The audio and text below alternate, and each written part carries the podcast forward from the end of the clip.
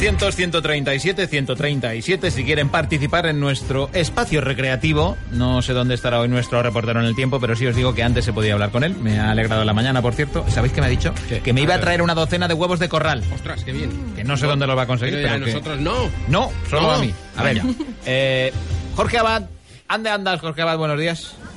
Hola Alfredo, oye, llevo para todos, ¿eh? Ah, bueno. muy bien. Que no haya aquí envidias, ni discusiones, ni celos, género de Que no primera vengan calidad. pasados, ¿eh? Que no vengan pasados. Con el viaje no, en el tiempo, Claro, igual, a ver qué pasa. igual se cuecen. Pollitos. qué época estás, igual se Hay una paradoja espacio-temporal que no sé cómo afectará a los huevos, pero estos son productos de primera calidad, ¿eh? de la tierra, aquí, de los caseríos. Porque me he venido a pasar el día a un pueblo de, de aquí de Vizcaya, en pleno valle del río Oca. Hoy es día de mercado y no quería perderme esta ocasión de palpar el ambiente de una localidad que, como muchos otros pueblos vizcaínos y también del resto de España, está viviendo días muy complicados, muy difíciles. Se nota sobre todo el, miedo, la intranquilidad en la mirada de los más mayores, no así en los chiquillos, veo por aquí a muchos jugando en, en Ater Calea, que es la calle principal de este pueblo, también peloteando en el frontón, que dicen es el frontón cubierto más grande del mundo, y que es desde luego, junto con su famoso roble, uno de los orgullos de esta villa de 5.000 habitantes. Por aquí en el mercado veo sobre todo mujeres comprando, vendiendo verduras, algunas con bolsas, otras con cestas, también algunos caseros tratando de sacar unos céntimos por, por, por el queso, los pollos, las manzanas que producen en sus caseríos. Bueno, pues aquí pero mm, eh, ¿por qué dices lo del ambiente difícil y complicado? ¿Ha pasado algo o ocurre algo raro? o Eh, qué? Sí, claro, perdonad, que estoy dando por hecho que lo sabéis, pero no os lo he dicho. Estamos en guerra, Ah, amigo. En guerra, nueve meses Ya de me guerra. extrañaba a mí que Sí. estuvieras tú en el mercado así, sin más. También. No, se han cumplido justo ahora, hace pocos días, nueve meses de guerra y, y esta provincia, la de Vizcaya, o mejor dicho, parte de ella, es la única provincia vasca que queda bajo control republicano. El bando nacional tiene ya su, bajo su poder tanto Álava como, Gui- como Guipúzcoa y estamos muy cerca del frente. El gran objetivo de las tropas nacionales no es otro que Bilbao. eh, nadie duda de que cuando caiga Bilbao toda Euskadi va a quedar ya en manos nacionales. Pero mientras tanto muchos pueblos de toda esta zona, de, un radio entre 30 a 40 kilómetros de la capital, están sufriendo ataques muy duros. eh, sobre todo de decir por parte de los aliados del ejército de Franco, de las tropas alemanas e italianas, que están castigando a la población civil pues, como nunca se ha visto. Pero bueno, la vida continúa, hay que seguir comiendo y por eso este mercado de hoy está concurrido no solo por los vecinos de, de aquí, de Guernica, sino también por habitantes de, de todos los pueblos y aldeas de la comarca. Y Jorge, cuando hablas de esos duros ataques sobre la población civil, ¿a qué te refieres exactamente? ¿Cómo son eso? Pues mira, Eva, es, es algo que no se había visto hasta ahora. Eh, los compañeros de la prensa internacional que están en Bilbao cubriendo el, el frente del norte me dicen que nunca, ni en la Gran Guerra Europea del 14, ni desde luego antes, se había atacado indiscriminadamente a la población civil desde el aire usando los aviones. Son bombardeos que tienen el objetivo de destruir pueblos enteros, de desmoralizar a la población y, por supuesto, de eliminar cualquier vestigio de, de resistencia. Madre mía, qué barbaridad. ¿Dónde ha ocurrido esto? Pues, eh, capitán, no solo aquí en el País Vasco, viene ocurriendo, de hecho, eh, prácticamente desde el comienzo de la guerra, primero en Madrid, una ciudad que ha sido muy castigada por estos bombardeos, y después en muchos otros lugares. Por referirme a otro muy reciente y muy terrible, eh, el que ocurrió hace apenas dos meses en la carretera que une Málaga con Almería, una carretera por la que trataban de escapar del asedio de la ciudad miles de malagueños y donde murieron a causa de las bombas arrojadas desde el aire y también desde el mar entre 3.000 y 5.000 personas. Eh, las cifras son todavía poco fiables, pero en esa horquilla nos movemos. Ay, y esta forma tan salvaje de hacer la guerra me dices que también se está dando allí en el frente del norte, en Euskadi, ¿no es así? Sí, y además Alfredo cada vez si cabe, con más saña, de, de, forma más cruenta. Aquí todavía la gente no se ha repuesto del bombardeo que ha destrozado hace menos de un mes el bonito pueblo de Durango.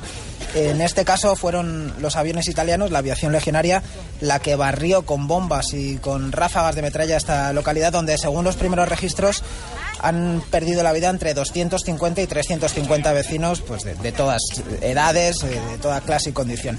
El pueblo está absolutamente destrozado. Y antes de Durango, las bombas italianas, alemanas y desde luego también españolas han caído en muchos otros pueblos de, de aquí de Euskadi, pues como Chandiano, Hermua, Elorrio o, o Elgueta, por citar algunos. ¿Y se están tomando medidas para proteger a la población civil de estos ataques? ¿Se puede hacer algo o no? Bueno, eh, se han construido refugios más o menos rudimentarios, sobre todo tras el reciente bombardeo de Durango, que, que ha hecho extender una cierta psicosis. Aquí en Guernica, por ejemplo, hay cinco refugios construidos por el ayuntamiento, uno en los propios sótanos de la casa consistoria, el otro en el patio del cuartel de los forales, en fin, también los caseríos tienen sus propios eh, agujeros donde protegerse y las fábricas. eh, las galerías de las fábricas son también buenos refugios antiaéreos y además hay todo un sistema de alarma que incluye toques de campanas, las sirenas de las fábricas, banderas, bueno, señales que, que tratan de avisar de la proximidad de los aviones enemigos. Y de aviones que dices que son sobre todo italianos y alemanes, ¿no?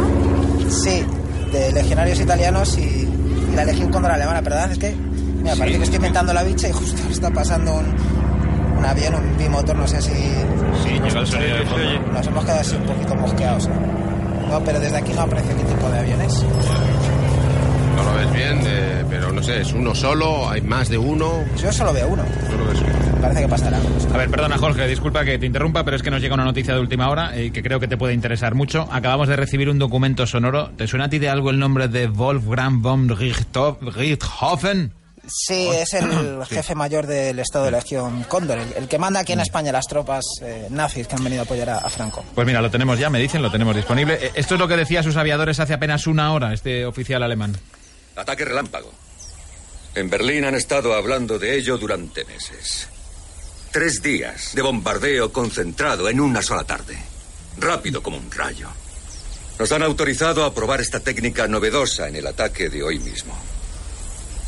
Así que, caballeros, disfruten de su vuelo a Guernica. Oye, ¿no es Guernica donde estaba Jorge? Sí, sí, eh, a ver, eh, sí, ha dicho Guerrica. Recuperamos la conexión con Jorge Abad, que se nos ha cortado momentáneamente mientras escuchábamos este... Jor- Jorge, ¿nos escuchas? Jorge. Jorge, nos llega el sonido, pero... Sí, Alfredo. Jorge, ¿puedes oírnos? Están sonando eh, las sirenas antiaéreas en Guernica. La gente está corriendo a buscar refugios o portales en los sótanos de las viviendas y en los refugios porque vienen aviones, ¿eh? Vien- vienen muchos aviones, varias escuadrillas, hay hay, hay cazas y están dejando ya caer bombas. Están bombardeando el pueblo, Alfredo. A ver, eh, No, yo desde aquí casi no puedo. casi no puedo ver nada porque está todo de repente lleno de humo. Está el compañero bombardeando el pueblo, las casas.